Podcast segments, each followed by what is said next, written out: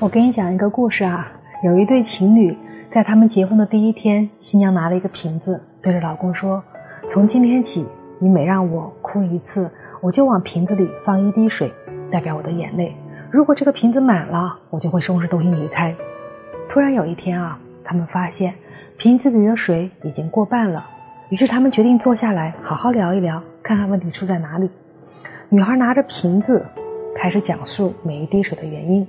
他说啊，有一次我花了功夫做了红烧肉，你随口说一句，没有饭店里的好吃，这是第一滴。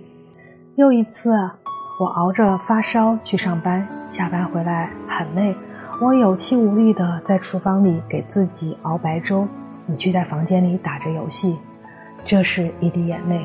还有一次啊，我过生日的时候，我希望你给我一个惊喜，结果你居然说你忘了我的生日。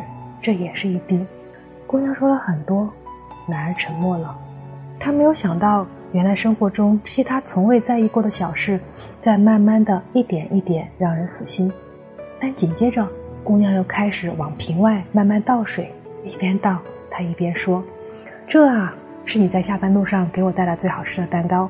这啊，是你在我心情不好的时候努力讲笑话安慰我。这个呢，是你周末早起给我做的早餐。最后啊。”这个瓶子里一滴水也没有了。我想说啊，失望是真的，但爱你也是真的。